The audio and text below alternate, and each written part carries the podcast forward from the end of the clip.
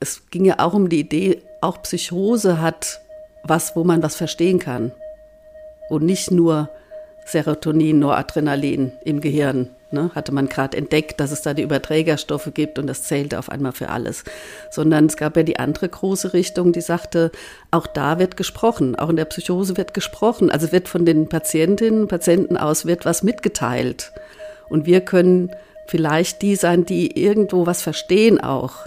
Also die, die nicht nur wirres Zeug, sondern die sagen, ah, da ist das und das passiert vorher oder da kommen die her. Äh, das sind die Bruchstücke, was hier erzählt wird. Also mhm. was verstehbar ein Stück weit auch zu machen. Das ist nicht die ganze Hilfe, aber es ist nicht einfach nur alles unverständlich. So und ich glaube, das habe ich sehr mitgebracht.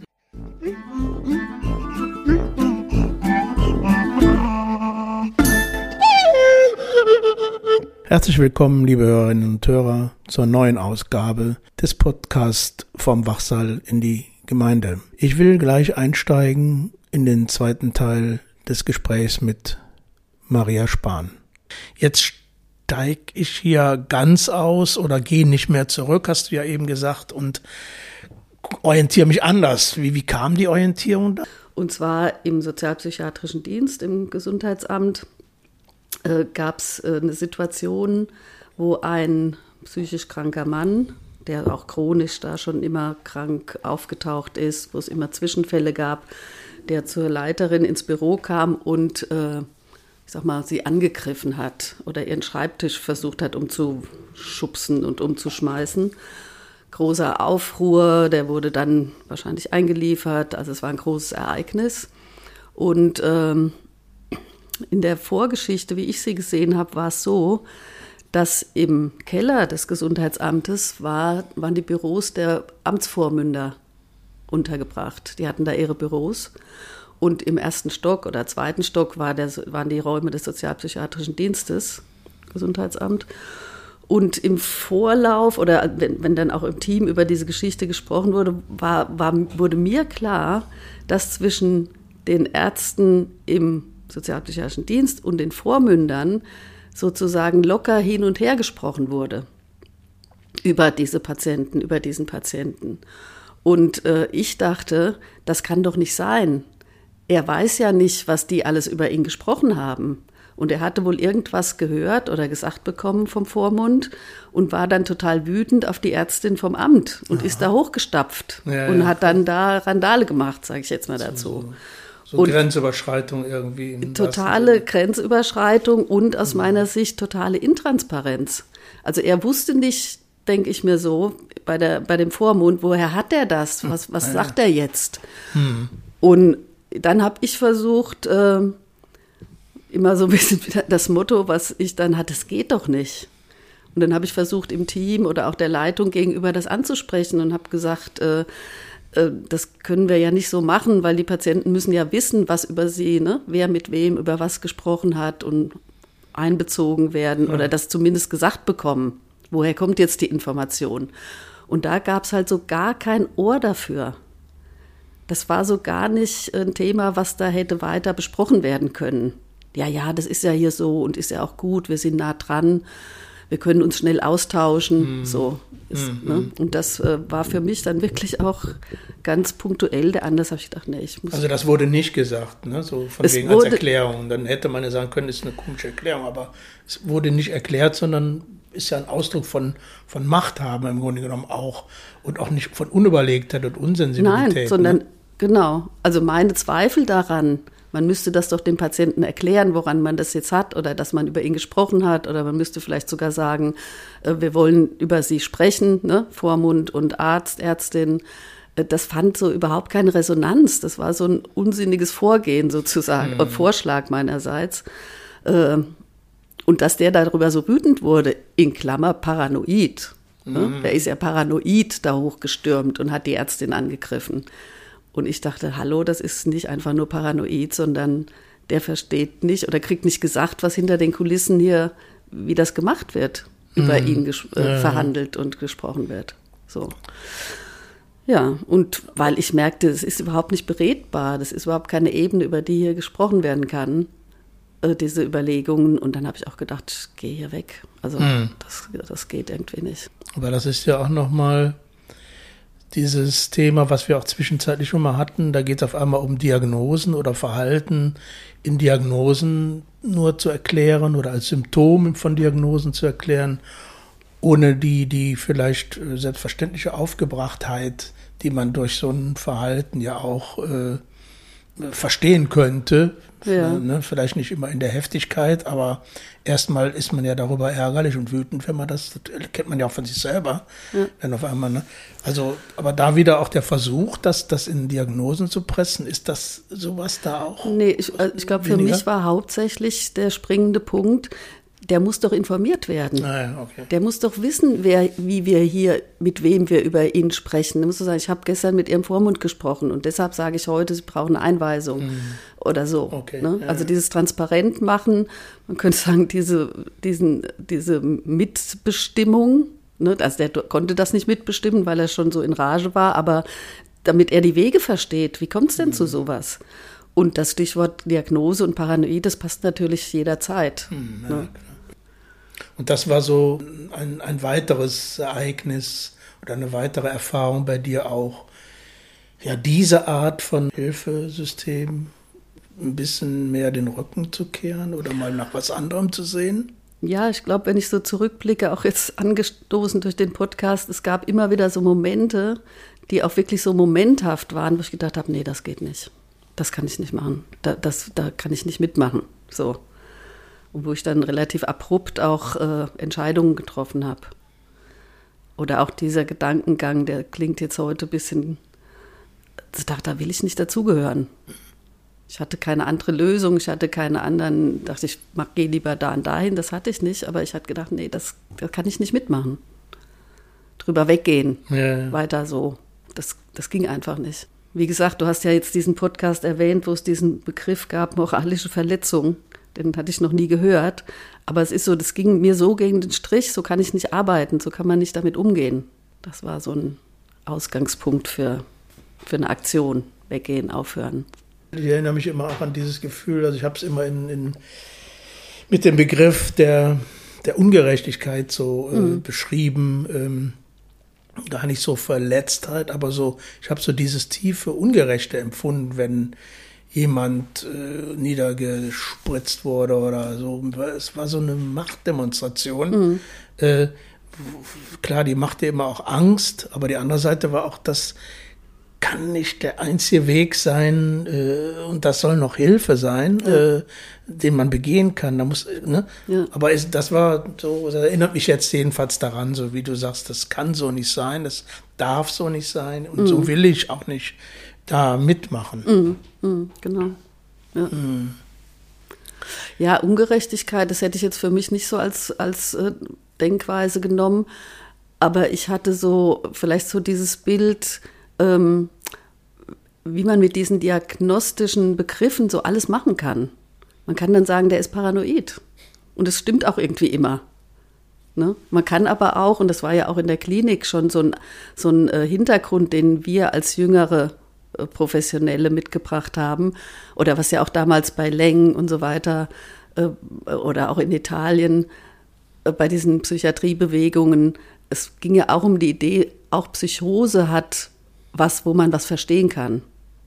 Und nicht nur Serotonin, Noradrenalin im Gehirn. Ne, hatte man gerade entdeckt, dass es da die Überträgerstoffe gibt und das zählte auf einmal für alles. Sondern es gab ja die andere große Richtung, die sagte, auch da wird gesprochen, auch in der Psychose wird gesprochen. Also wird von den Patientinnen und Patienten aus wird was mitgeteilt. Und wir können vielleicht die sein, die irgendwo was verstehen auch. Also die, die nicht nur wirres Zeug, sondern die sagen, ah, da ist das und das passiert vorher oder da kommen die her. Äh, Das sind die Bruchstücke, was hier erzählt wird.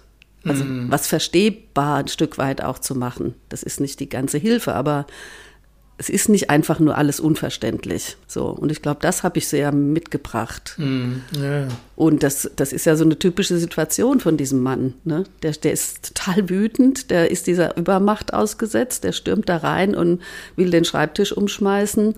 Äh, da ist ja ganz viel verstehbar drin, vom Ablauf her. Ja, Ne? ja. Aber der Zettel, der draufkommt, ist, jetzt ist er paranoid, jetzt brauchen wir eine Einweisung, ist auch noch fremdgefährdend. So, mhm. ne? Und es bleibt nicht die Ruhe, die Zeit, die Absprache zu sagen, oh, was ist denn vorgefallen? Wir haben ihm nicht gesagt, dass wir über ihn das und das beschlossen hatten und jetzt hat er es plötzlich gehört und so weiter und so weiter. Mhm. Ist er wütend. Ähm. Ich glaube, das hat mich sehr äh, begleitet, diese Idee. Es gibt auch, muss auch ein Hören geben, was, was ist los? Was ist mhm. eigentlich passiert? Ja. Und diese Machtmöglichkeit ärztlicherseits kann alles äh, Namen kriegen, mhm. der eine bestimmte Behandlung nach sich zieht. Also naja, wir sprachen ja auch schon drüber, dass es eben oftmals die notwendige Eintrittskarte in Anführungszeichen auch für Hilfen ist, äh, diagnostisch äh, ja, da oder eine Diagnose zu bekommen ne, mhm. oder eine Diagnose zu stellen. Eigentlich für den weiteren Verlauf der Hilfen oftmals völlig unnötig, ne? Mhm. Aber um, um so dieses um sie diese, diese Schublade auch äh, des Bezahlsystems zu bedienen, war und ist das natürlich immer noch eine wichtige. Ne? Also man, man kann ja sagen, ich will dich verstehen, damit ich die richtige Diagnose stellen kann. Oder mhm. man kann sagen, ich will dich verstehen, äh, äh, weil ich mit dir ins Gespräch kommen mhm. will. Und wir müssen gucken, was, was gibt's für Lösungen oder mhm. für Möglichkeiten. Und manchmal gibt's die nicht, aber oftmals gibt es sie ja auch noch im Gemeinsamen. Ne? Also ist ja schon wichtig, da auch den anderen, sagen wir mal, diese Wertschätzung zu geben. Ich nehme dich auch ernst mhm. in deinem, in deiner Ausnahmesituation. Ne?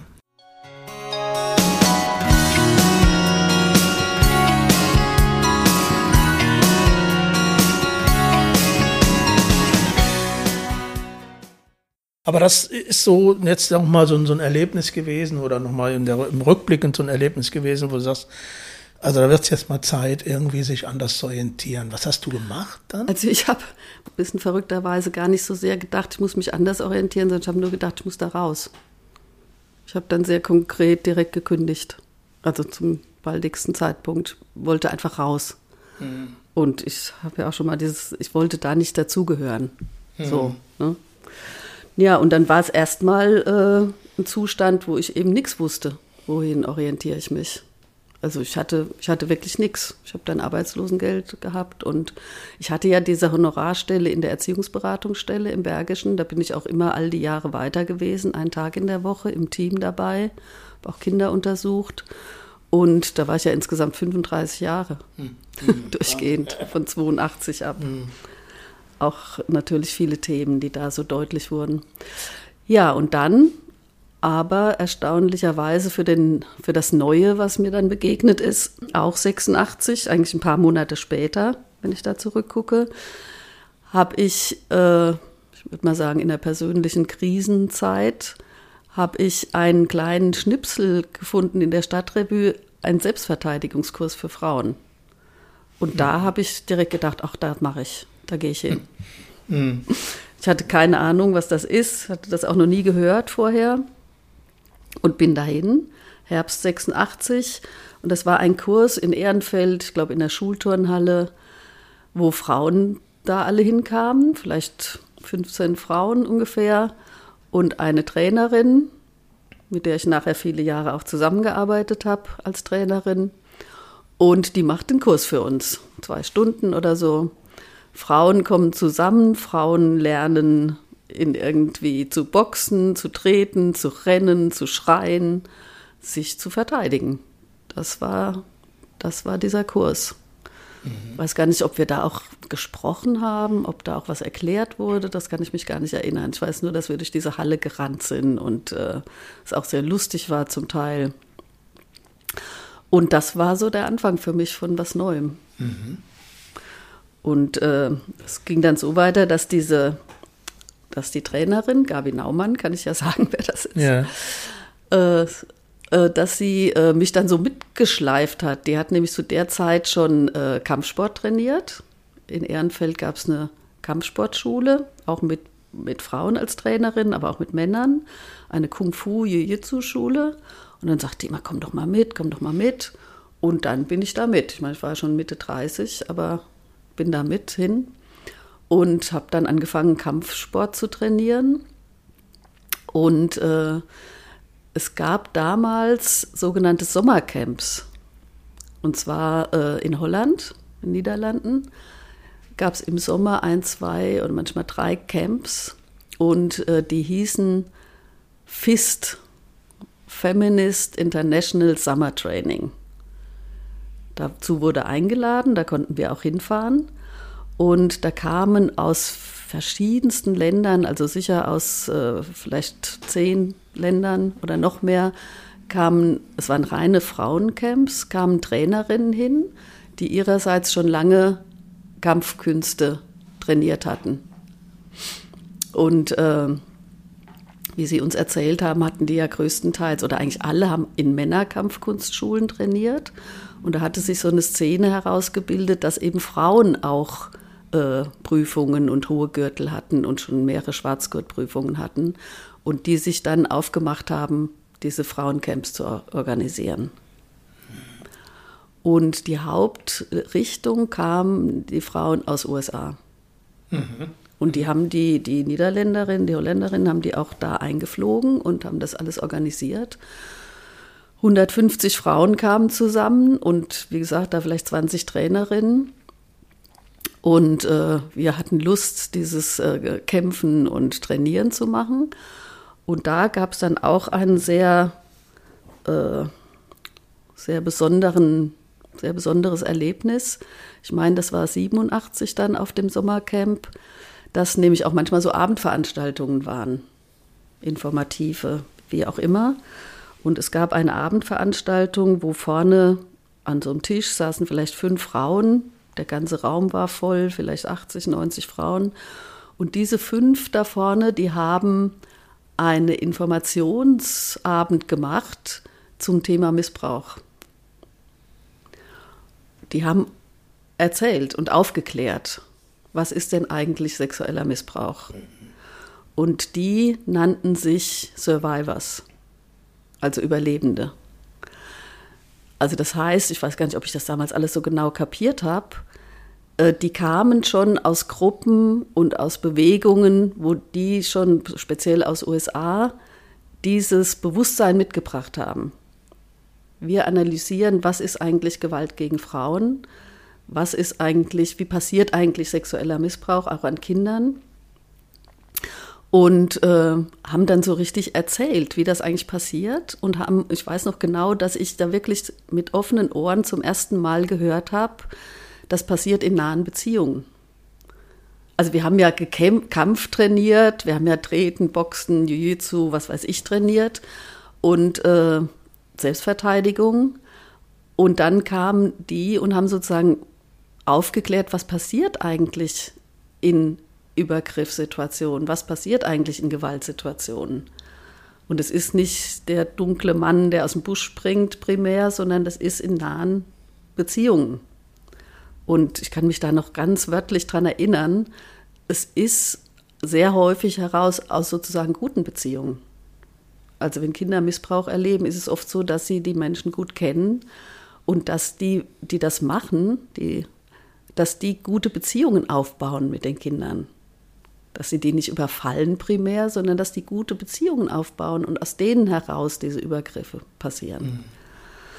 Das kann man sich ja heute, wo das, wo das Gespräch auch sehr breit darüber schon ist, bis, äh, bis äh, zum unabhängigen Bundesbeauftragten und so weiter und den ganzen äh, kirchlichen äh, Skandalen.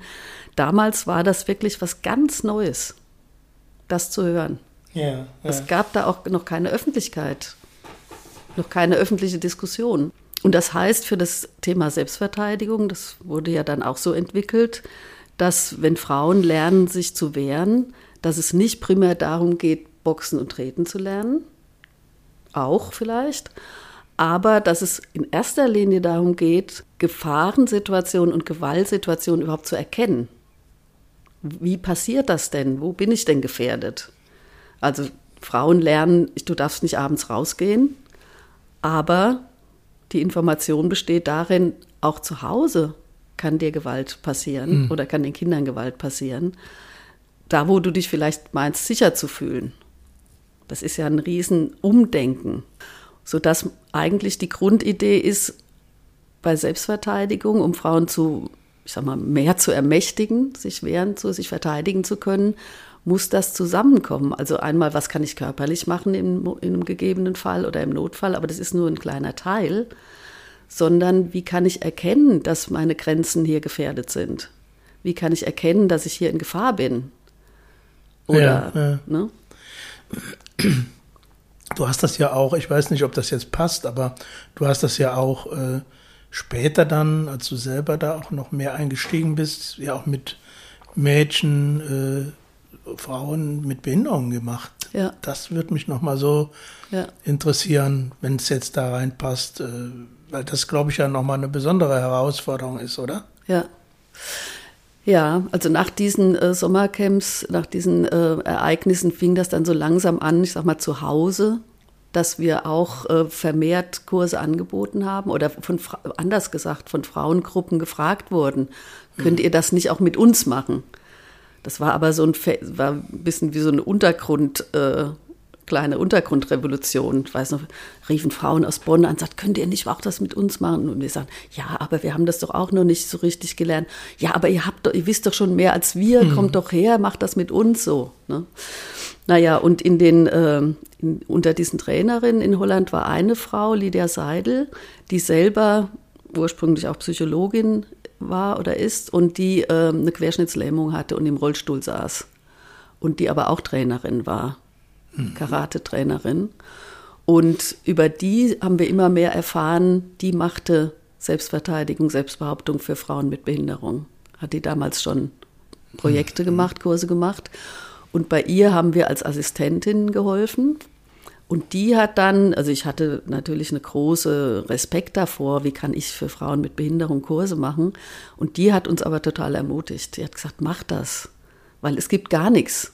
Und ihr seid hier bei uns, ihr seid gut angebunden, macht das. Und so haben wir dann angefangen, Kurse für Frauen ah, ja. und auch für Mädchen mit Behinderung zu geben. Und fragst danach, kann man sich das da überhaupt vorstellen? Ne? es ist ja vielleicht entgegen der Vorstellung so, dass Frauen und Mädchen mit Behinderung besonders viel Übergriffigkeit erleben. Mhm. Also in ihrem ganz normalen Leben. Pflegesituationen oder auch abhängiger sein noch ja. in der Familie oder in sonstigen Strukturen. Und das ist eigentlich der wichtigste Schritt, das erstmal zu kapieren, dass die am ja, noch viel mehr im, im Schnitt gesehen ausgeliefert sind in Situationen, wo es schwierig ist, die eigenen Grenzen äh, mhm. zu behaupten mhm. oder sich zu schützen. Mhm. Und auf der anderen Seite, das äh, hat Lydia sehr vertreten, immer zu gucken, was geht, was kann ich machen. Das ist ja so der Hauptblickpunkt. Also nicht, was kann ich alles nicht, wie oft geguckt wird, sondern was kann ich denn machen? Mhm. Ja, ja, Was kann ich auch im Rollstuhl machen? Was kann ich auch äh, mit meinen Blicken machen, mit meiner Stimme? Hm. Also letztendlich, wenn ich überzeugt bin, ich bin das wert, für mich einzutreten und ich bin das wert, auch mal Rabatz zu machen und nicht nur irgendwas zuzustimmen, äh, dann kann vieles auftauchen, was ich machen kann. Hm. Oder wo kriege ich auch Unterstützung? Das ist natürlich bei Selbstverteidigung auch ein Riesenpunkt. Hilfe holen und weitererzählen, was passiert und so weiter. Und es gab, ja. Äh, vielleicht kann ich das noch kurz sagen, ja. es gab tatsächlich so 88, 89, für ein paar Jahre gab es auch von, von Land aus Förderprogramme. Selbstbehauptungskurse an Schulen wurden finanziell unterstützt und speziell auch an Förderschulen. Das war mhm. wirklich ein paar Jahre lang mal ein ganz, äh, ganz gutes Programm, mhm. wo die Schulen Anträge stellen konnten. Und die Kurse sind eigentlich immer, ist jetzt vielleicht ein blödes Wort, aber es hat immer auch mit Aufklärung zu tun. Und wir haben immer, wenn wir solche Kurse machten an den Förderschulen, haben wir immer auch Aufklärungsteil für die begleitenden Lehrerinnen gemacht, dass die auch nochmal einen anderen Blick auf die Situation nehmen konnten und verstanden, was wir machen wir eigentlich mit den Mädchen. Wir haben, die, mhm, wir haben die auch einbezogen, ne? weil die waren ja nachher weiter mit den Mädchen da, wenn der Kurs vorbei war. Die müssen das ja weitertragen und die unterstützen und mhm. auf deren Grenzen mit achten und so weiter. Also dieses Thema, ich will einfach nochmal eine Möglichkeit geben über dieses Thema Missbrauch, was ja auch in einem größeren oder Gewalt und Gewalt, was mhm. ja über einen, in einem größeren gesellschaftlichen Zusammenhang auch sehr tabuisiert, tabuisiert noch zu der Zeit und auch ähm, äh, Literatur dazu, hast du mal Mhm. erzählt, äh, so gut wie kaum oder gar nicht oder anfing erst zu geben. Mhm. Äh, diesen Einklang mit diesem Thema würde ich gerne nochmal ein bisschen dich da befragen. Also dieser, ich nenne das jetzt mal Ausstieg als Ärztin, Psychiaterin, noch nicht ganz Psychiaterin, aber dann doch, das war ja 86. Wie gesagt, in der Beratungsstelle war ich trotzdem noch einmal die Woche. Aber äh, ich habe tatsächlich, wenn ich das zurückdenke, wirklich zehn Jahre lang mit dieser Identität mich äh, selbst äh, so empfunden, ich bin ausgestiegen. Ich bin jetzt im, ich bin Selbstverteidigungstrainerin und ich habe das dann erweitert, auch zum Beispiel Teamfortbildungen zu dem Thema zu machen, auch Ach für so. Einrichtungen. Ich weiß noch, die allererste Einrichtung äh, war in der Eifel ein Wohnheim für psychiatrisierte Menschen, wo ein Team, ich weiß gar nicht, wie die auf mich gekommen sind, angefragt haben, wir hatten hier einen Übergriff von einem Bewohner gegen einen Mitarbeiter. Also so eine Kampfsituation, sage ich jetzt mal. Und die haben angefragt, genau dazu Fortbildung haben zu wollen. Also so nach dem Motto, wie können wir uns schützen, wenn unsere Bewohner irgendwie angreifen. Da bin ich hin und habe mit denen Fortbildung gemacht. Also man kann auch vielleicht sagen, so überhaupt äh, so Situationen zu verstehen, deeskalierend zu sein, was brauchen wir für Schutz und so weiter und so weiter. Und da habe ich zum ersten Mal gedacht, oh, da kommt jetzt was zusammen. Zehn Jahre Selbstverteidigung und jetzt eine Anfrage aus einer Ja, psychiatrischen Wohnheim. Ja, ja. Und ich kann als Psychiaterin und Selbstverteidigungstrainerin denen eine gute Fortbildung machen. Ja, Das war so ein. Glücksmoment für mich in dem Moment oder so erstaunt auch. Ne? Aber eigentlich habe ich zehn Jahre gedacht, ich bin raus. Ich bin raus aus der Psychiatrie oder aus der, nicht aus der Psychiatrie, aber aus dieser Funktion, Rolle, Berufsbild. Und dann fing ich langsam an, und da habe ich mich auch wirklich als mit diesem anderen Thema einfach sozusagen rundum beschäftigt. Und dann fing ich langsam an zu denken, das hängt zusammen. Das hängt doch alles zusammen. Ja. Ne? Also ich habe als Ärztin da drin auch eine Funktion. Und ich habe ja im Laufe dieser Jahre gab es ja immer mehr äh, Informationen, wissenschaftliche Ausarbeitung dieses Thema, dieses Themas äh, Gewaltfolgen, Traumafolgen. ja. Da kamen ja die ersten ganz wichtigen Bücher raus. Posttraumatische Belastungsstörungen. Ähm, Und da habe ich mich, ähm, waren wir natürlich, oder ich auch speziell, war natürlich sehr äh, froh, diesen, diesen Hintergrund auch zu kriegen und äh, zu merken, klar, das hat total viel mit Psychiatrie zu tun. Also auch, äh, auch für die Frauen Selbstverteidigung zu, Kurs zu kriegen, ist auch heilsam, ist sehr heilsam. Ne? Also wie oft hatte ich, äh, habe ich im Kurs zum Beispiel, dass eine Frau zu mir sagte, also in, in den Kursen ging es ja auch um körperliches Wehren, aber es ging ja sehr viel auch, was ich eben sagte, darum oder geht darum zu verstehen, wie passieren eigentlich Übergriffe? Wie kann ich das erkennen? Was, ist, was sind die Situationen? Was sind die Verhältnisse? Also Aufklärung auch. Ne? Und äh, zum Beispiel auch quälen sich ja viele Frauen damit, ja, ich habe dann Angst, ich habe dann Angst, als was Negatives. Und wenn wir im Kurs sagen, nein, stopp, Angst ist ja gut. Angst heißt ja, ich kann mich hier umgucken, irgendwas äh, stört mich, irgendwas ist gerade nicht gut für mich oder so. Also alles diese, oder zu sagen, ja, wenn mir sowas passiert, dann bin ich ja wie erstarrt, dann bin ich ja schockiert. Das ist ja schlecht. Und dann zu sagen, nein, das ist nicht schlecht, das ist natürlich, dass man erstmal schockiert ist. Und Selbstverteidigung könnte heißen, wie komme ich jetzt wieder raus aus dem Schockiertsein? Was kann ich jetzt machen? Ja, ja. Und dass ich Möglichkeiten kenne, was ich dann tun kann. So, also einfach die Mechanismen selber besser zu verstehen. ja, ja. Und wie oft Frauen im Kurs gesagt haben, wenn ich das vor 30 Jahren gewusst hätte. Weißt du? ja. Also ganz normale Frauen, die kamen ganz normal als Teilnehmerinnen, die waren jetzt nicht krank oder schwerst belastet oder so. Und trotzdem war das für die wie eine Erhellung zu hören in dem Kurs, ja, das ist was, kann, ist was Alltägliches, das erleben ganz viele Frauen. ganz viele Frauen gehen über die Straßen und denken, oh, abends muss ich Angst haben. Also einfach diese Angstbelastetheit ja, und so weiter. Ja, ja. Oder sie meinten damit, ich habe damals was erlebt. Zum, haben sie im Kurs nicht, wurde das nicht befragt. Ne? Aber selbst zu wissen, zum Beispiel als junge Frau zum Beispiel einen Übergriff erlebt zu haben und vielleicht das ganze Leben das im Hinterkopf zu haben. Ich habe mich damals nicht gewehrt, äh, ich habe das nicht verhindert, das ist mir passiert. Warum bin ich da hingegangen? Also diese Selbstbeschuldigung oder ja. auch von außen wird, werden die Opfer ja auch eher beschuldigt. Ne? Hättest du doch dich anders angezogen, wärst du doch da nicht hingegangen. Ne? Wie kannst du da noch abends und so weiter und so weiter. Und dass sie quasi auch nach Jahrzehnten eine Erleichterung mitnehmen, aus so einem Kurs, stopp mal, das war nicht meine Schuld. Hm. Ne? Hm, hm. Und so ein, ein, äh, eine Regel, sage ich mal, im Kurs ist auch, dass man, dass man so wegkommt von diesem, ich hätte doch, ich hätte doch das und das machen müssen. Und zu wissen, Moment, in dem Moment konnte ich nicht nichts anderes machen. Mhm. Und das gehört auch zur Situation, dass ich da nichts anderes machen konnte. Aber deshalb ist es noch lange nicht meine Schuld. Ja, so. Ja, ne? ja, mhm. Und das ist so mein Schlüssel, also zu, zu wissen und immer wieder auch zu merken, im Kontakt mit den Frauen zu hören, wie belastend diese, diese Gewalt äh, oder auch traumatisierenden Erlebnisse im Leben das ganze Leben überbleiben können und beeinträchtigend sind und vielleicht auch zu Krankheiten, Krankheitssymptomen führen, mhm. ne, die dann vielleicht mit diesen früheren Erlebnissen gar nicht mehr in Verbindung gebracht werden können.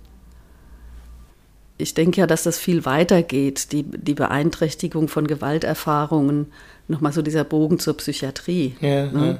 Also wie viele, ich spreche jetzt mal von Frauen, ähm, haben, wir wissen es gar nicht, wie viele Gewalterlebnisse gehabt. Und wie viel hat die heutige psychiatrische Symptomatik, nenne ich das jetzt mal, im Lebenslauf damit zu tun. Mhm. Es, gibt ja, es gibt ja in der Psychiatrie, so meine ich, ganz wenig gute Gelegenheit, das aufzudröseln oder rückblickend eine gute Atmosphäre zu schaffen, wo man das vielleicht mal loswerden kann, was man alles mit sich rumschleppt. Und ich, äh, mir fiel jetzt nochmal auch nach unserer ersten Gespräch ein, diese, diese äh, Geschichte noch aus dem aus der Landeskrankenhaus, habe ich erzählt von dieser jungen Frau, die sich nachher äh, suizidiert hat. Ja. Ne? Diagnose Katatonie, Diagnose schwerste Depression, Diagnose Antidepressiva, so viel es ging, oder vielleicht sogar Antipsychotika. Und dann hat sie, es gab ja dann zwei, drei Gespräche, die ich mit ihr führen konnte, wo irgendwie dann auch, vielleicht war das auch ein Gespräch mit ihrem Mann zusammen, wo erzählt wurde, dass es in ihrer Kindheits-, Jugendgeschichte irgendwie so, ein, so, eine Trennung von der Mutter gab oder die Eltern wurden geschieden, waren geschieden und dass sie irgendwann mal zum Vater gekommen ja, ist. Ja, ne? das ist mir so im Ohr. Und das war so keine gute Zeit. Irgendwie so. Ne? Und dann habe ich ja erzählt, dass diese Frau immer, also auch in ihrem schwersten Zustand, immer sagte, äh, die konnte ja eigentlich erstmal gar nichts erzählen. Die sagte immer nur, ich bin uselig, ich bin uselig, ich mhm. bin uselig. Ne? und dann hin bis zum Suizid, wo sie eigentlich gebessert war zu Hause, wo ihre Kinder sie gefunden haben. Und wenn ich das mit dem, mit dem heutigen, späteren Blick angucke, was, was hat die Frau für eine Geschichte gehabt? Ja, also ja, dieses ja. Selbstbeschuldigende, was ja für Depression auch als typisches Symptomatik angesehen wird, ne? sich selbst die Schuld zu geben, sich selbst schlecht zu finden. Ich habe das jetzt extra nochmal nachgeguckt, was uselig eigentlich heißt. Ich kannte das Wort damals mhm. noch gar nicht so. Das heißt dreckig. Genau. Wenn, wenn wir das unter dem Blick angucken heute, einfach mal in Betracht zu ziehen, vielleicht hat diese junge, dieses Mädchen Missbrauch erlebt über einige Zeit. Durch den Vater, durch vielleicht auch andere Männer dazu. Ne? Und sie fällt in diesen Zustand und man und, und äh, ja, es ist so ein mhm. richtig ausgereiftes psychiatrisches Krankheitsbild und es gibt keine, keinen Zugang. Ja, ja. Klar, ich meine, das passt dann da nicht rein, zumindest nicht in so Akutbereichen. Äh, und es ist eher ein Zufall, damals ja sowieso nicht, aber heute auch immer noch eher ein Zufall, an wen man in Anführungszeichen gerät, der ja. vielleicht da so einer Spur nachgeht und äh, dann ja auch entsprechend äh, Hilfemöglichkeiten einfädeln kann, könnte. Ne? Aber das war ja zu der Zeit dann, denke ich mal, ja schon gar nicht also Thema. Es gab nee. keine speziellen Erkenntnisse dazu. Ne?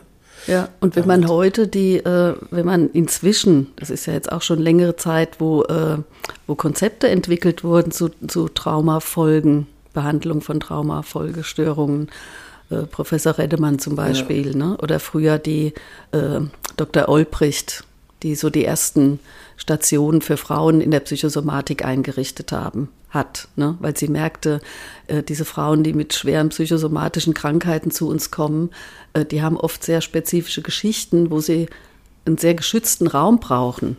Und die hat ja als erste Frauenstation eingerichtet in der Wicker-Klinik damals.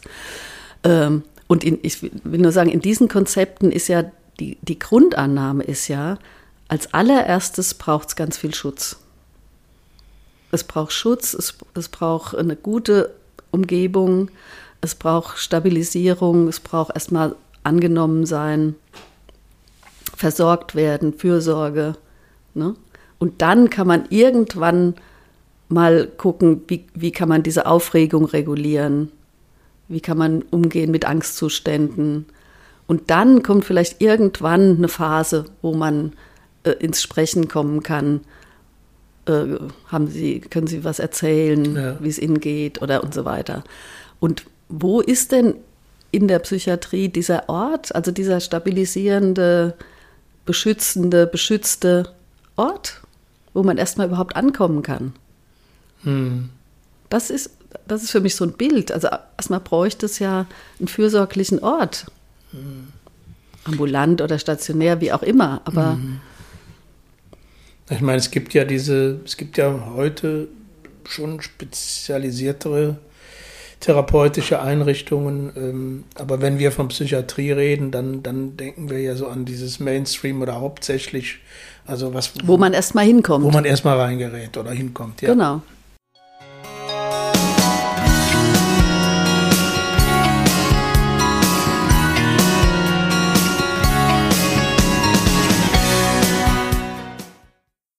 Und diese, ich sag mal, diese anderen Orte, wo es äh, mit diesem Bewusstsein der Konzepte vielleicht zugeht, das ist ja mit, was weiß ich, für Wartezeiten. Ja, ja. Äh, da muss man ja auch äh, ärztliche Kontakte haben, die genau diesen Weg dann ermöglichen, die daran denken. Ja. Äh, diese, diese äh,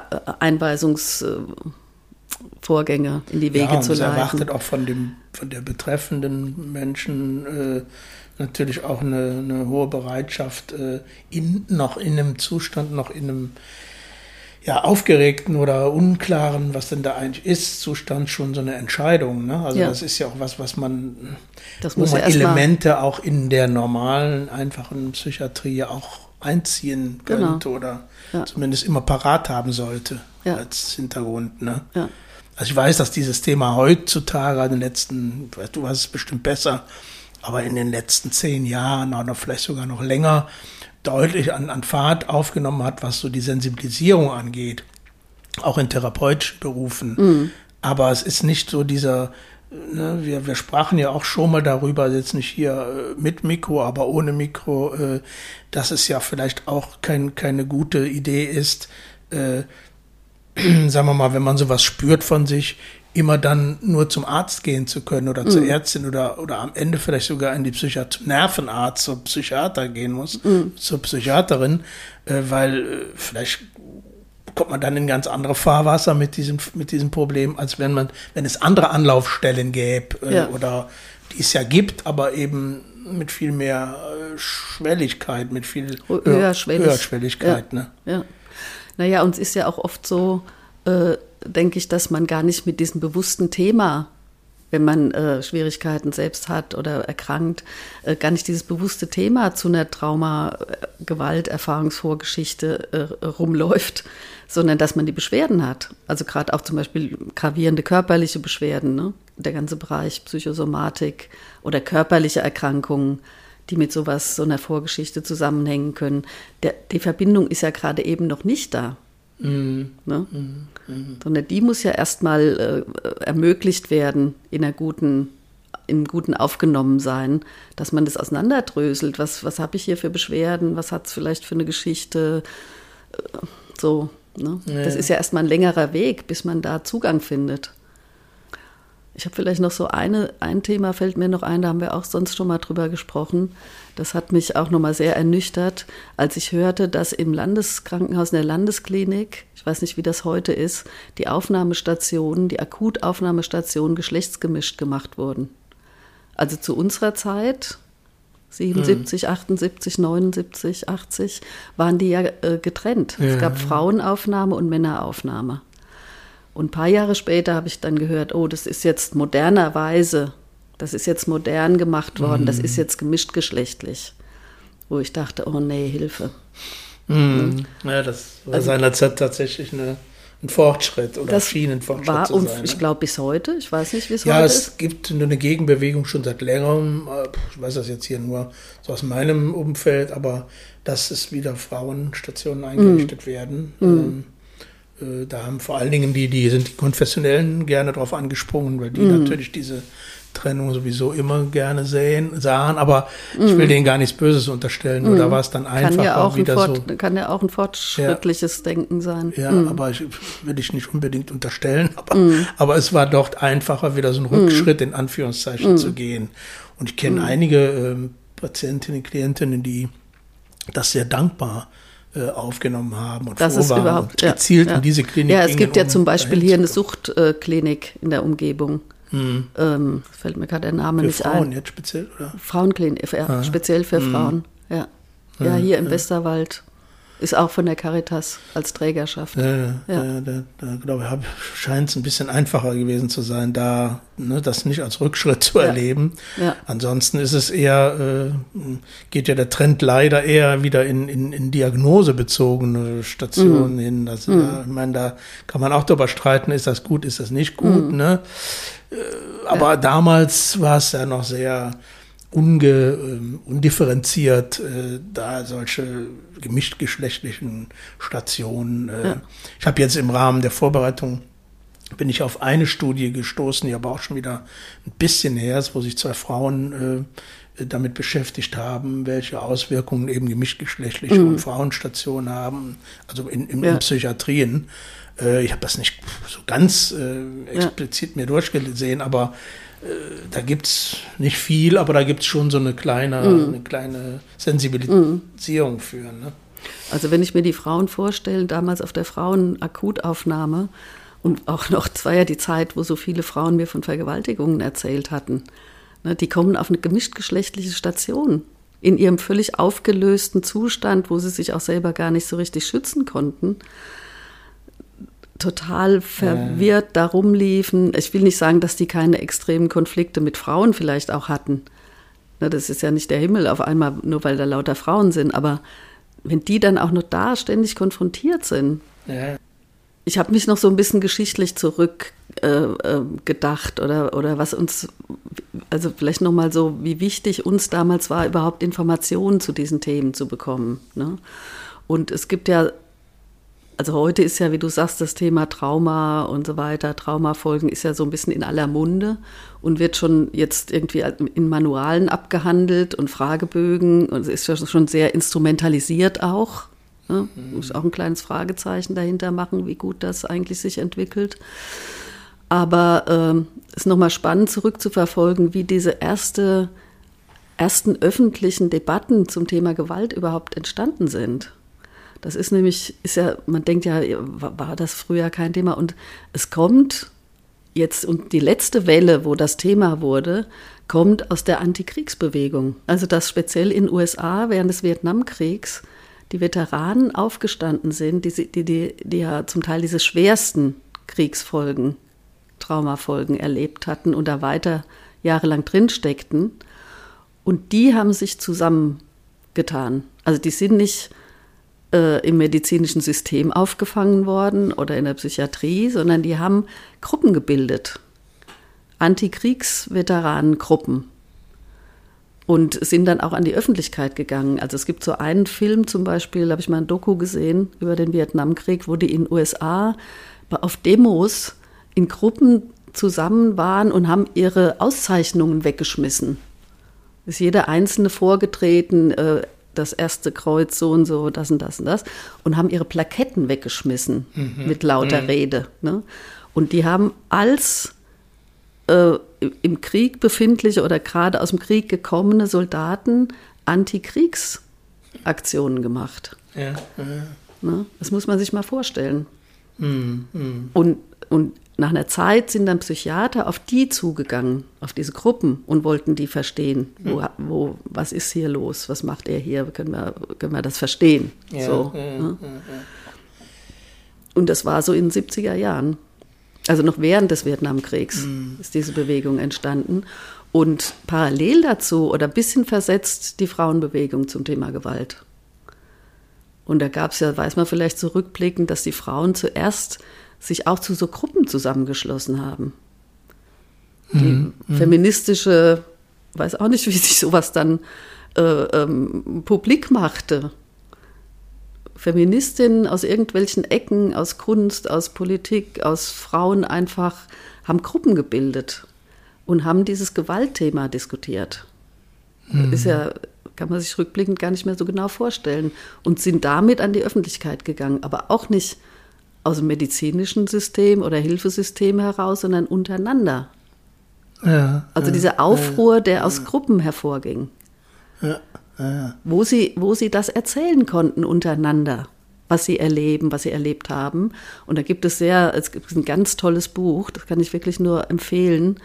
Äh, Judith Termann heißt sie. Äh, Narben der Gewalt. Die mhm. hat auch dieses ganze geschichtliche Entstehen sehr, sehr gut, beschreibt sie das, dass Frauen, wenn sie vorher eben so Dinge erzählt haben, die wurden ja nur entweder gar nicht gehört oder sie waren Hysterikerinnen, hm. waren mhm. bekloppt. Ne? Mhm. Aber mir scheint dieses Element der, da ist ja wieder so dieser Peer Support, ne? Ist ja so diese, dieser Begriff da, der heute dafür benutzt wird und den wir ja auch in dem, oder den ich auch in dem letzten Podcast da mit diesem speziellen Thema moralisch-ethische Verletzung ja äh, nochmal so äh, äh, gefunden habe, der ist ja so, man kann es positiv sehen, da treffen sich die Gruppen, die wissen, wovon sie reden, weil sie eigentlich alle Ähnliches erlebt haben, ob das jetzt die Veteranen sind oder in dem Fall auch vielleicht Frauen, die Gewalterfahrung haben. Und da gibt es bestimmt noch andere Gruppierungen auch, aber es ist ja auf der anderen Seite steckt ja da auch die Botschaft drin. Es gibt keine äh, der bestehenden Institutionen, denen genau. wir so einfach und leicht vertrauen. Genau. Äh, ja, und auch die Erfahrung zu haben, dass, Erfahrung dass, das, haben, dass das da nicht gehört wird. Ja. Also die Veteranen wurden als verrückt abgestempelt oder im Ersten Weltkrieg, ne, die Kriegszitterer und so weiter wurden ja zum Teil direkt erschossen. Mhm.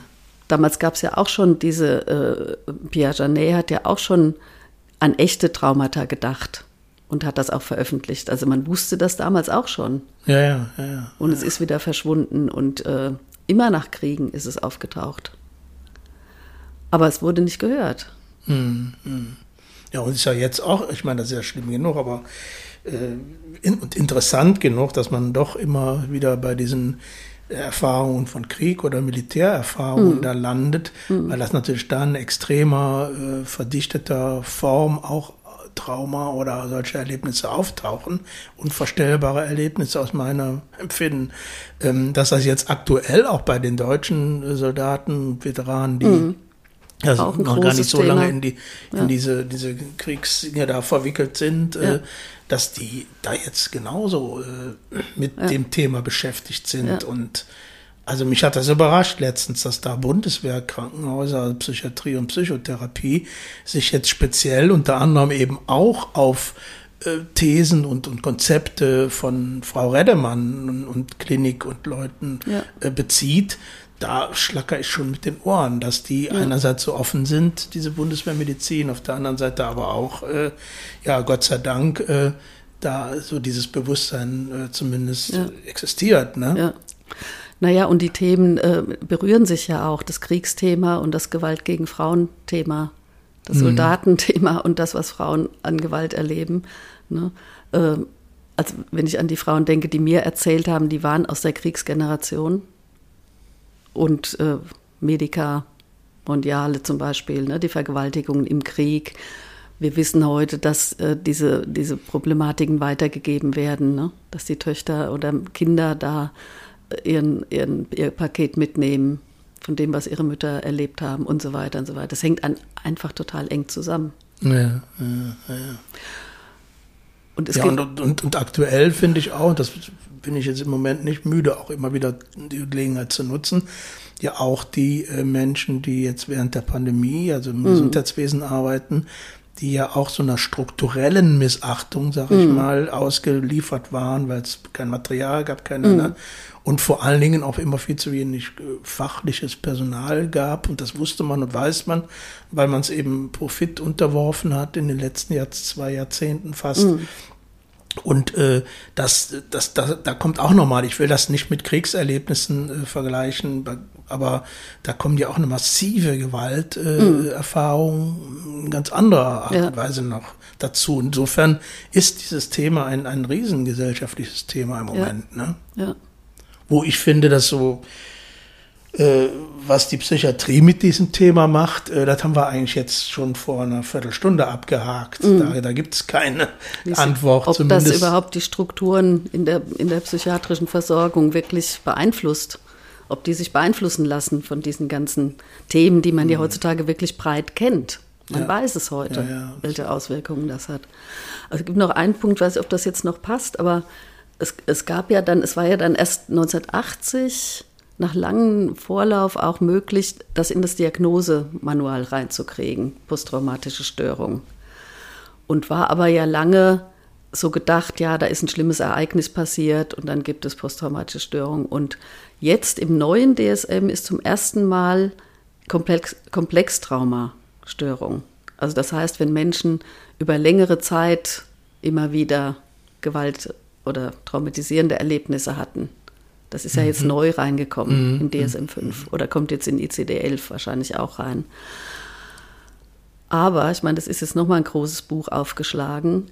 Es gibt auch Bessel van der Kolk, ist so ein Wissenschaftler, ein ganz wichtiger seit Jahrzehnten, der sehr dafür kämpft, aber es nicht, ist nicht gelungen bis jetzt, den Begriff des Entwicklung, der Entwicklungstrauma, des Entwicklungstrauma einzuführen.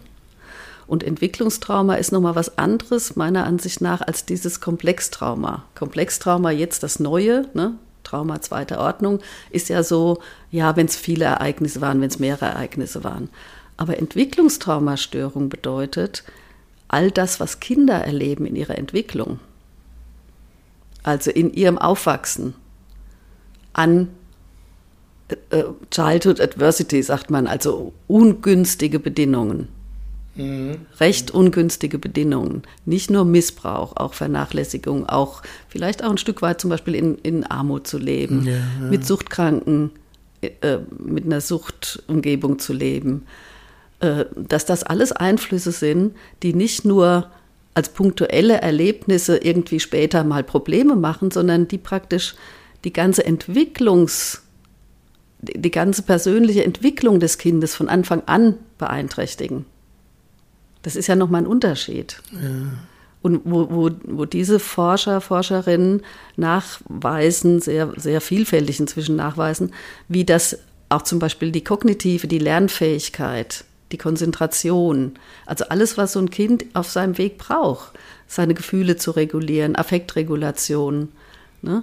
Also diese ganzen Kinder, die nachher ja vielleicht unruhig sind, aggressiv, oppositionelles Verhalten. Da sind wir jetzt wieder bei, wie wird damit umgegangen? Ritalin.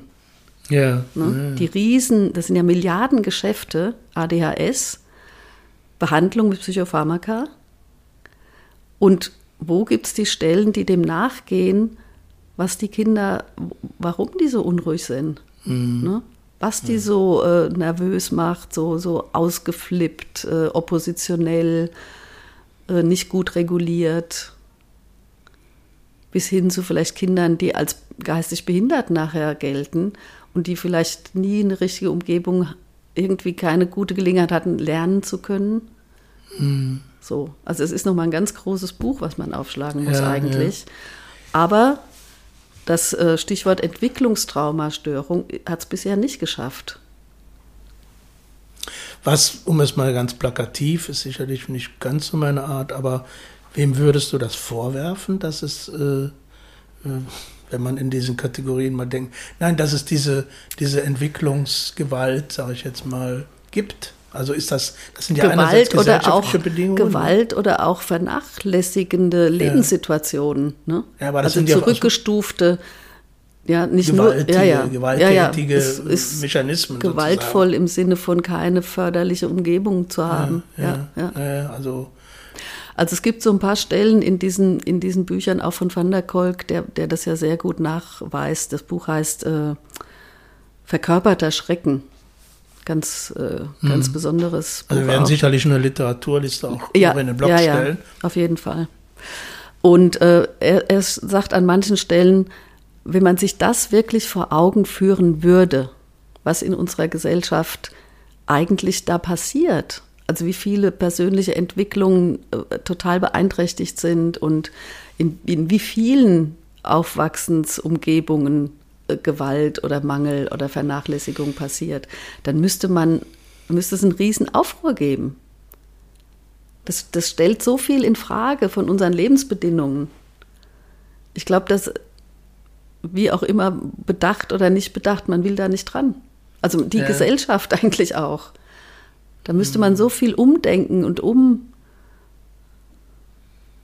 Also die, mhm. die haben zum Beispiel nachgewiesen und in Deutschland zum Beispiel habe ich ein Artikel von Streeck Fischer, dass Jugendliche, die so in, im Hilfesystem landen, dass die oft sechs, sieben, acht verschiedene Diagnosen kriegen. Ne? Am allerliebsten Borderline-Störung. Und wenn wir jetzt Borderline-Störung auseinanderpflücken, was da eigentlich passiert, ne? Dysregulation, nicht gut reguliert, äh, Aggressionsausbrüche, schwankende Beziehungen, kein Vertrauen in Beziehungen haben zu können, äh, ähm, auszuflippen, ähm, sich zurückzuziehen, suizidgefährdet zu sein. Spricht für sich. Spricht für sich, ja. Mhm. Und wenn man diese Diagnose der Entwicklungstraumastörung ernst nehmen würde, dann bräuchte man nicht acht verschiedene Diagnosen. Die kriegen das oft in ihrer in ihrem Ablauf, also in ihrer Diagnosenbiografie, sage ja, ich mal, ne? ja, kriegen die lauter verschiedene Diagnosen, die alle jetzt nicht besonders zielführend sind oder den mhm. Moment aufnehmen, aber die Gesamtzusammenhänge mhm. werden nicht erfasst. Ich erinnere mich gerade an eine Klientin, die mir so, so, ein, so einen Zettel mitgebracht hat, welche Diagnose sollen wir jetzt hier nehmen. Ne? Und es war wirklich so, dass sie aus ihren Gutachtungen und Begutachtungen und alles Mögliche und ein bisschen raus kam man dann immer nur mit der Frage, wie würden Sie denn so Ihre Schwierigkeiten oder wie würden Sie Ihre Situation denn beschreiben? Wie nennen Sie das mhm. denn, was die anderen Borderline oder sonst mhm. wie nennen? Wie nennen Sie das? Und da kamen immer, immer verblüffende Antworten, sehr praktische Antworten, mhm. manchmal sehr mystische, sehr, sehr, aber man konnte damit diesem Bild, was dann mhm. kam, oft deutlich mehr anfangen als mit irgendeinem dieser Diagnosen. Ne? Ja. Das fand ich immer sehr beeindruckend, dass jeder, wir haben jedem diese Frage gestellt, wie würden Sie denn selber Ihre äh, Schwierigkeiten oder die andere so und so nennen, benennen, mhm. haben wir immer schon für so ein Krisenpapier auch am Anfang schon abgefragt. Und es gab niemanden, der sagen konnte, hm, weiß ich jetzt nicht. Mhm. Äh, die hatten alle eine eigene Beschreibung, mhm. alle eine, eine mhm. eigene Begrifflichkeit dafür mhm. auch. Ne? Ja. Nicht immer, also schon auch so mit, mit Leid verbunden, war jetzt nicht so ja. eine befreiende Formulierung, aber, mhm. äh, aber es war schon nicht immer sehr beeindruckend. Ne? Mhm. Aber gut, das ist so dieses Ja, und Thema es gibt ja auch diese andere, dieses andere verrückte Phänomen, dass Leute, äh, habe jetzt so ein paar jüngere, gut 20er, dass die auch schon als Eintrittskarte sagen, ich bin Borderline. Ne? Also die sich genau diese Diagnose, äh, Reise da, die haben so oft gehört, ich bin Borderline. Das ist schon die Identität, ich bin Borderline. Und dann hm. sind ja so viele Türen verschlossen, überhaupt nochmal die, genau die Frage, die du sagst, wie würden Sie es denn nennen? Hm. Was, äh, was wäre denn gut? Was fänden Sie denn gut ja. für sich? Genau. Einfach mal überlegen. So. Ne? Ja. ja.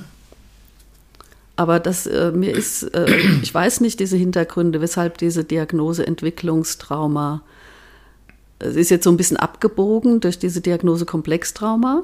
Ja. Aber, also das heißt mehrere länger andauernde äh, Erfahrungen. Aber das, was wirklich die kindliche Entwicklung angeht, die Störung der Entwicklung als eigenes Phänomen, das nochmal anzugucken. Das ist, so wird es nicht genannt. Naja, aber es ist möglicherweise ja schon die Antwort, die wir gegeben haben, ne? dass ja. es einfach gesellschaftlich zu brisant ist, äh, sich da mal, da mal genauer hinzugucken, weil viel, viel mehr Unzulänglichkeiten und schwarze Löcher ja. sich auftun würden. Das erinnert mich immer an die Diskussion um die Klimaverschmutzung. Wenn man da jetzt bitte schon genau hinguckt, dann muss, äh, wachsen da Konsequenzen draus. Mhm. Ne? Das wird uns alle treffen. Ne? Das mhm. wird nicht, kann man nicht delegieren. Also das ist so, so habe ich bis zu einem gewissen Punkt auch Verständnis, dass man da abwehrt. Aber äh, irgendwann kommt ja der Punkt, wo man da nicht einfach weggucken kann. Und mhm. Naja, und man müsste dieses äh, Familien- und Jugendhilfesystem, das müsste ja. ja einen ganz anderen Stellenwert bekommen. Klar.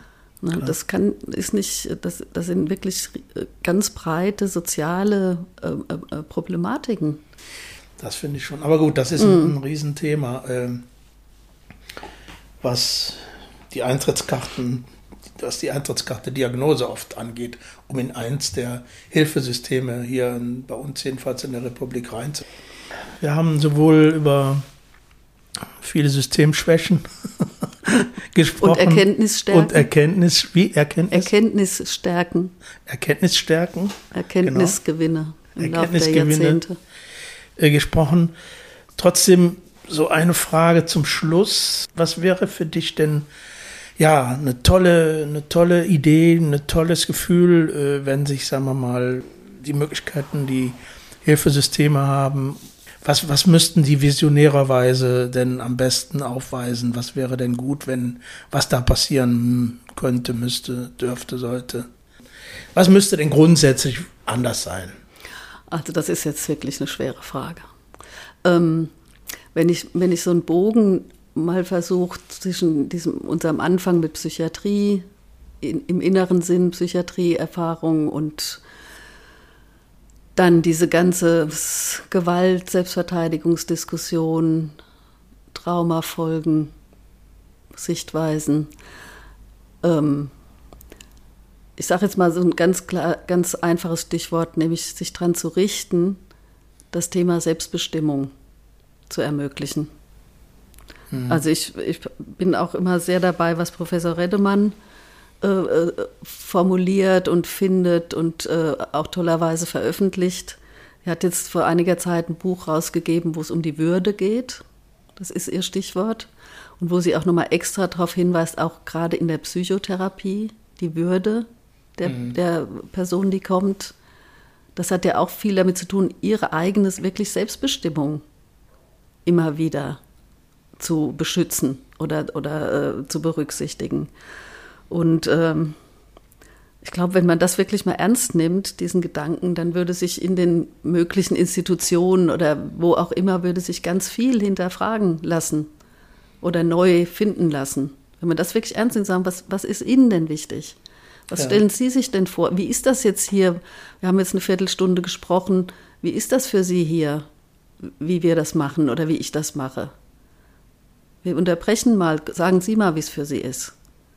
Ich höre das so. Mhm. Ne? Hm.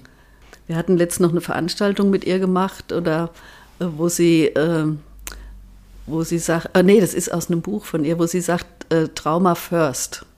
Ja, ja. Mhm. Und dann habe ich gedacht, oh, was meint sie jetzt? Ne? Sie meint doch nicht Trauma aufdecken, rausfinden, was los war. Das meint sie ja gerade gar nicht ne? sondern das, was, was in diesem Konzept, was sehr von ihr maßgeblich äh, ähm, gemacht wurde, ist ja erstmal einfach stabilisieren, erstmal annehmen, erstmal aufnehmen, erstmal Fürsorge, erstmal Schutz. So. Ne? Und man kann ja nicht immer wissen, ist da Gewalt ein Thema in dieser Vorgeschichte? Ja, ist Traumatisierung ein Thema? Aber ich verstehe Ihren Satz so, Trauma first könnte bedeuten, dass ich in, als Behandlung, Beratung und so weiter, dass ich immer damit rechne, dass jemand traumatisierende Vorgeschichte hat.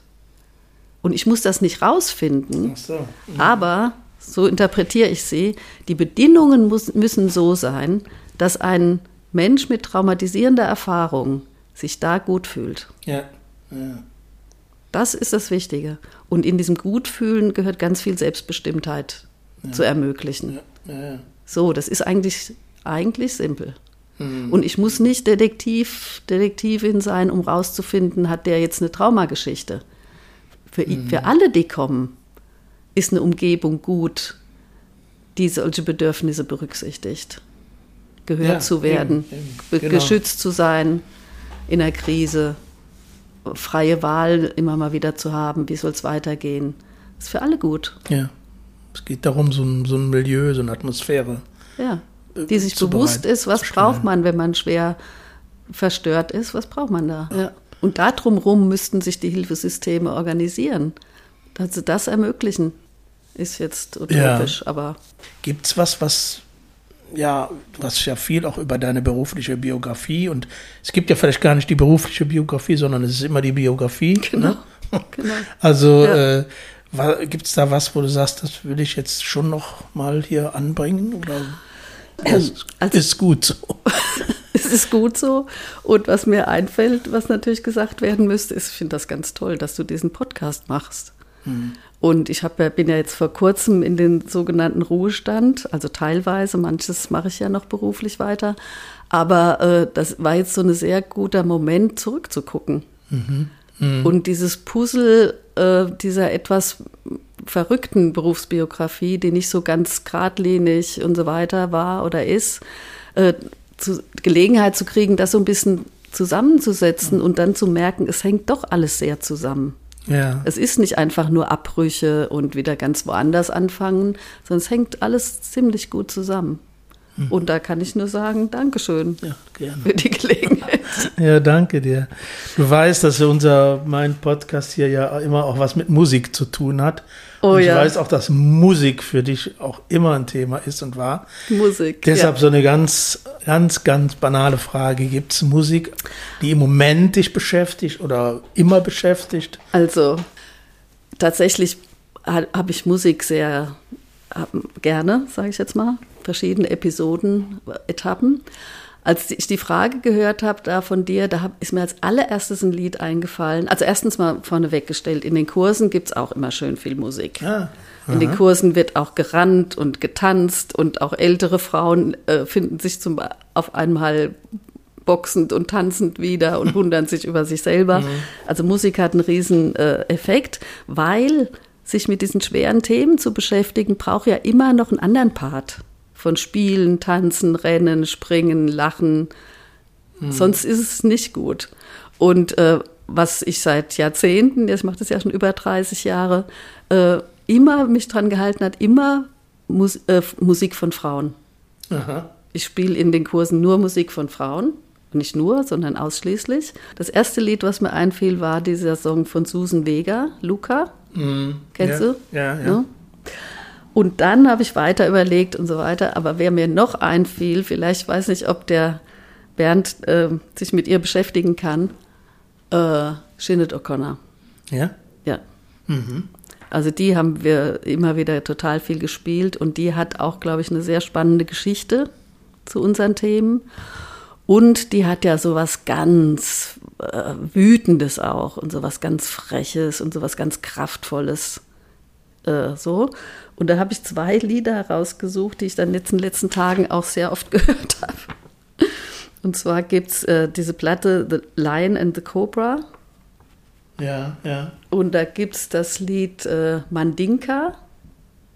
Mhm. Und das zweite Lied, was mir noch einfiel, war Troy. T-R-O-Y. Mhm. Und so aktuell, wen ich da auch noch höre, ist Ayo. Die hat zum Beispiel so ein Lied Get Out of My Way. Ayo, A-Y-O. Aber ich glaube, nach unserem Gespräch fände ich es toll, wenn der noch ein bisschen Ginette O'Connor ausgraben würde. Das überrascht mich ja. Ich hatte ja gedacht, du würdest hier Patti Smith äh, ah, nennen, aber auch gut. immer nicht, wie man so, man hat oder manchmal auch Joan Baez. Ja, oder so. Aber du hast ja auch ja. irgendwie, man hat immer auch unterschiedliche Phasen, wo man ja, ja. geht mir jedenfalls so. Ja, ja, man hat unterschiedliche so. Phasen und ich habe so ein bisschen geschürft in diesen in diesen Abenden, wo wir dann unsere Feste gemacht haben auf, ah, den, ja, ja, auf den International Feminist Summer Camps. Hat eine große Rolle gespielt, zu tanzen und zu schreien und zu singen. Ja.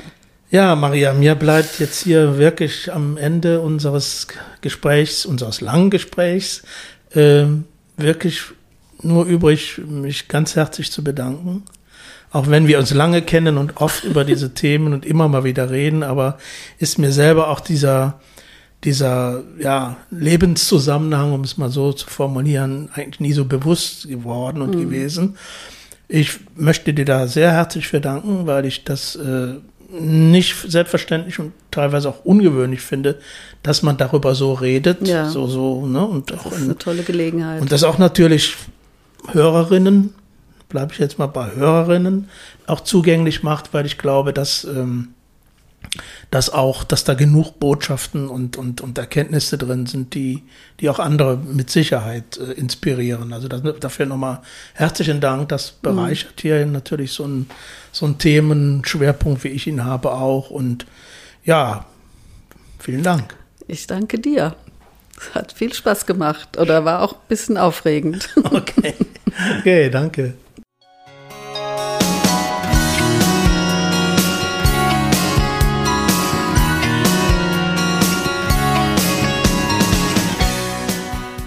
Hi Bernd. Hi Klaus und alle, die uns zuhören. Diesmal besonders alle Klosterschülerinnen. Wenn eine Gesprächspartnerin eine Anregung liefert, hilft das natürlich, ein Thema zu finden. Von daher gern ein paar Worte zu Sinead O'Connor. Obwohl, ein paar Worte werden bei ihr kaum ausreichen. Ich versuch's trotzdem. Ihr größter kommerzieller Erfolg war vermutlich das Prince-Cover Nothing Compares to You. Ein Song, der nach seinem Erscheinen 1990 sicherlich auch durch den massiven Einsatz des Videos bei MTV zu einem gigantischen Hit wurde. Sinead O'Connor wurde 1966 in Irland geboren und lebte nach der Trennung ihrer Eltern bei der Mutter. Damals wurden Kinder aus gescheiterten Ehen in Irland in der Regel der Mutter zugesprochen. Ehescheidungen gab es noch nicht. 1979 zog Shinhead bei ihrer Mutter aus und zum Vater. Der Vater und seine Frau fühlten sich von der Situation überfordert und schickten Shinhead ins Internat der Sisters of Our Lady of Charity. In ihrer Autobiografie schrieb sie später, dass sie hier von Geistlichen missbraucht worden sei. Nachdem sie das Internat verlassen hatte, begann sie ein Gesangs- und Klavierstudium. Ihre erste Platte, The Lion and the Cobra, brachte ihr einige Aufmerksamkeit ein. Herausragend ihre erste Single. Schon auf ihrem zweiten Album fand sich dann der Mega-Hit Nothing Compares to You. Bei einem Auftritt in der US-Show Saturday Night Live zerriss sie ein Bild des Papstes Johannes Pauls II. Angeblich stand dieses Foto im Schlafzimmer ihrer Mutter, von der Sinead O'Connor während ihrer Kindheit auch immer wieder missbraucht worden sein soll.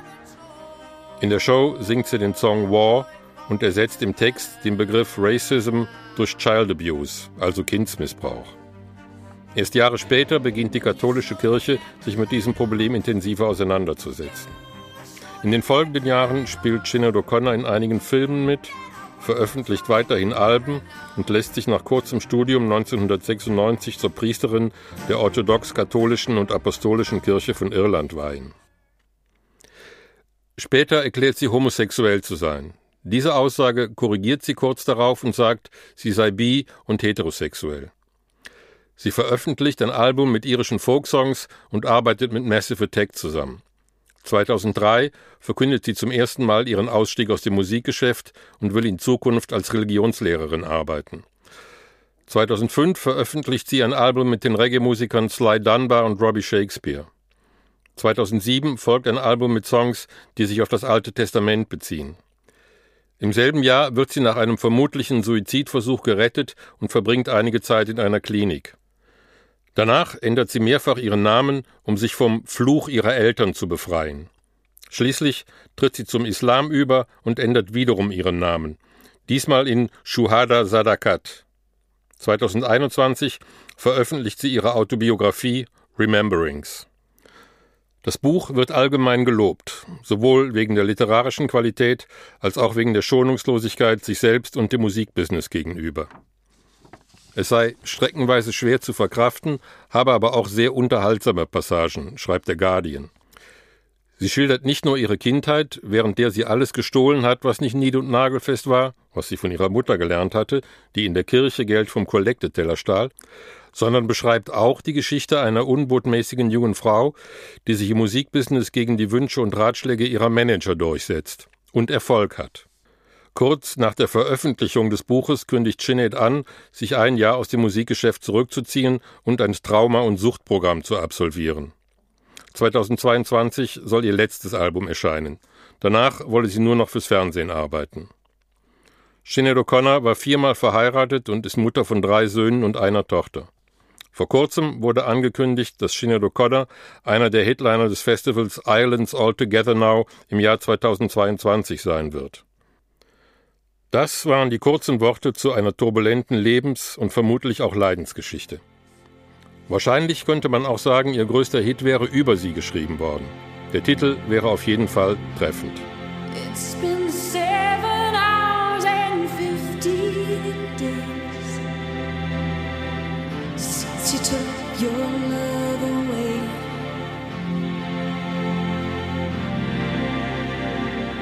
I go